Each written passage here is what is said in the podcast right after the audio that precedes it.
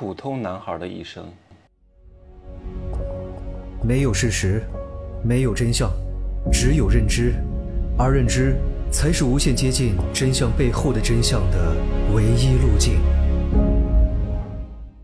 Hello，大家好，我是蒸汽学长哈。其实，在中国做一个普通男孩非常难的，因为天然的就会给很多男人上一些道德枷锁，譬如说你要养家糊口，譬如说你要买车买房，一出生就会背上。一房一车，这个压力已经很大了。然后呢，呃，还面对各种各样的女权，还面对各种各样的天价彩礼，让普通家庭出身的这些男孩子，简直就是地狱难度啊，不容易的。所以我希望各位普通男孩能听到我的节目呢，你能够跳出别人给你限定的人生框架。活出自己的精彩。中国为什么有三千万男光棍？因为男女是不匹配的，是没有什么门当户对的，都是男强女弱一点是比较合适的。啊，如果两个人真的都是旗鼓相当，差不多，女方就会稍微觉得有一点点不平衡，因为女人刻在骨子里的是慕强的本性，这就导致最底层的男人是找不到同样阶层的女人的。最底层的女人凭借着二两肉，凭借着。这个子宫和生育功能能够找到比他原有的阶级稍微高那么一丢丢的男人，这就会导致大量的底层男性被剩下来了。我知道我很多听众是男孩子，形象也不怎么样，个子也不怎么高，口袋里面也没两个钱，就靠拼命练腹肌是吗？所以那些普通家庭出身的男孩，如果在你青春期的时候，你的原生家庭不能够给到你足够的支持。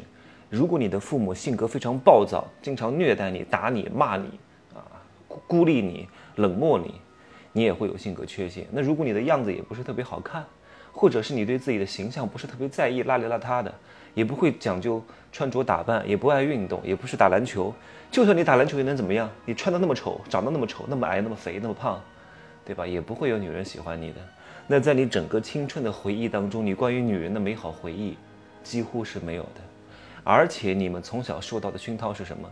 都是老实本分、天道酬勤、厚积薄发。可是走入社会以后，那些二两肉比较大的、呃，长得比较漂亮的女人，不会把老实人当成心动的对象的。你的老板啊，更是对你不讲武德，左手 PUA，右手画饼啊，把你改造成这种全天候的这种螺丝钉、机器人啊、工具人。你也不怎么会讲话啊，你也不会哄女人。你也不懂得什么撩妹艺术，然后呢，进进酒吧跟别人讲两句，你一下子就脸红心跳，不知道该怎么办。啊，这怪谁？怪你没有在这个上面花心思。这些东西没有多难，可以去训练出来的。胆大皮厚不要脸，对吧？就算你天生的外在条件不是特别好，各位，帅不帅不是看五官的，是看整体的氛围感的。你看前两天去世的那个叫什么？庄木青啊，就是那个骑摩托车死的那个，五官真一般，我真的是五官一般，只不过他比较白，然后呢，每次妆粉画的比较厚，然后头发弄得比较好，然后整体的氛围感很好。就是你五官不好看，你把衣着好好打扮一下，你花点钱去弄一下，你去学一下，你不在这这个上面花心思，凭什么能够得到回报呢？对吧？天生呃就就能够给你这些美好的东西啊！你不要去训训练啊，你不要去运动啊，你不要去打扮呐，你不要去学习吗？就像你考大学一样，你不你不好好读书，你不认真背题，你不刷题，你能考上吗？除非你天资极其聪颖，你不用去刷的。所以你要适当的在上在这个上面努力，你也不要怪谁。你收拾干净一点，发型弄一下，语言能力提升一下，学一下，花点钱，多多练习一下，试错一下，我相信你也不会特别差的。你也不要怪这个怪那个啊，没有谁天生的，你你他妈的穿那么破的什么那种网状球鞋啊，很多直男都穿这种那种网状球鞋，然后两个穿了一个什么卡其色的裤子，在 Gap 买的，哎呀，我的妈呀，背了一个什么双肩包，或者是老气横秋的，还有人还穿那种八十年代的我们父母穿的那一辈的皮鞋。但那么丑，然后配个牛仔裤，你说怎么会有女人喜欢你呢？我知道你们当中大部分的男孩啊，在打游戏的时候，那个语言能力是非常之强的，痛骂队友，指点江山，啊，讲游戏谋略、通关技巧，那是头头是道。在面对女人的时候，特别是面对二两肉比较大啊、姿色比较好的女人的时候，你的词就会变得非常的朴实如华，啊，只会说早安、晚安、睡了吗、吃了吗、在吗，时不时再买点小礼物，但是你依旧会被别人认为你是一个舔狗，因为你就是一个普通男孩，对吧？隔壁的富哥哥同样的跟你做了一样的事情，人家就被称为暖男。所以，普通家庭出身的男孩，你对未来的规划真的不容易啊！因为父母帮不了你，你周边的朋友帮不了你，都是狐朋狗友，女人也不喜欢你，你非常之痛苦，你全靠自己摸爬滚打，对吧？你周边的任何人都不能够为你提供任何有价值的建议。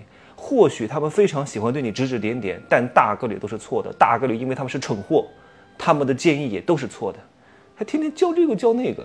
很多父母还真以为自己是什么鬼东西。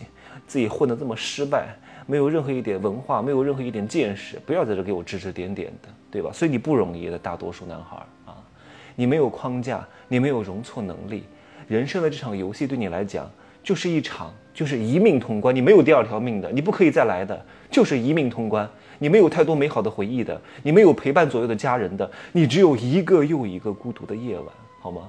你连旅游看看山川岁月的闲暇时间都没有的。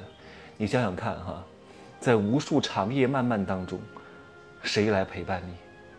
只有电脑和手机来陪伴你，心理慰藉全靠纸片人，生理需求全靠各路苍老师。你的快乐本来相对来说是比较纯粹的，可是就连这份纯粹，也会随着你年龄的渐长，慢慢的就没了，对吧？所以你有时候你会想，哎呀，你说我活了这一辈子，究竟是生如夏花还是生如牛马呢？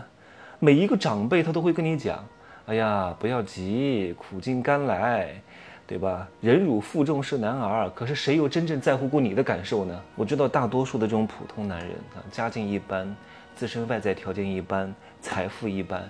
虽然说我没法真正做到感同身受，但是我见过太多这样的案例，我能够感受到你们的感受。就是没有人教你怎么爱自己，没有人教你怎么收拾自己，没有人教你怎么关照自己的内心。就很多男人。他从年少一直到中年都没有被任何异性主动追求过，没有人跟他们说过早安晚安。如果有的话，那仅仅也只是他手游里边的那些纸片人的老婆。我希望听我节目的部分普通男孩子们不要成为被别人吸血的公螳螂。很多人为什么会吸你们的血？你为什么会愿意被别人吸血？那个女人本身是不爱你的，为什么要跟你在一起？是因为你能够供她吸血，你只能提供一点点的经济价值。对吧？你没有任何的用处，然后这个女人本身不爱你的，她通过吸你的血来供养她喜欢的别的男人，因为这个女人找不到别的供她吸血的男人，她只能找到你，你就能当这个冤大头。你为什么要当这个冤大头？因为你有严重的传宗接代的焦虑，你有严重的性焦虑，因为你自身的条件不够，你只能够贡献一点点钱。我希望你从此可以改变一下你自己，不要脑满肠肥，不要低头看不到老二，不要满脸痘痘、满脸黑头。除非你有特别多的钱，你可以掩盖这些缺点。关键是你还没有太多的钱，你关照一下自己，不要被传统的世俗观念所影响。说男人不能打扮，男人不能打伞，出门就得给我打伞，对吧？太阳晒着你，加速衰老啊！你也没有钱保养，那你又老又丑又穷，谁还要你？所以我真心的祝愿各位啊。从此能够摆脱舆论的压力和社会的冷气，不再受到封建思想和现有成规的桎梏，能够释放自己原生家庭的不足，以及你青春的悔恨，学会真正的关照自己、爱护自己和改变自己。不要再跟我说，哎呀，这样做不像个男的，男人不应该做这样的事情。什么叫男人不该做这样的事情？谁定义的？他们说的。他们是谁？有人说的。有人又是谁？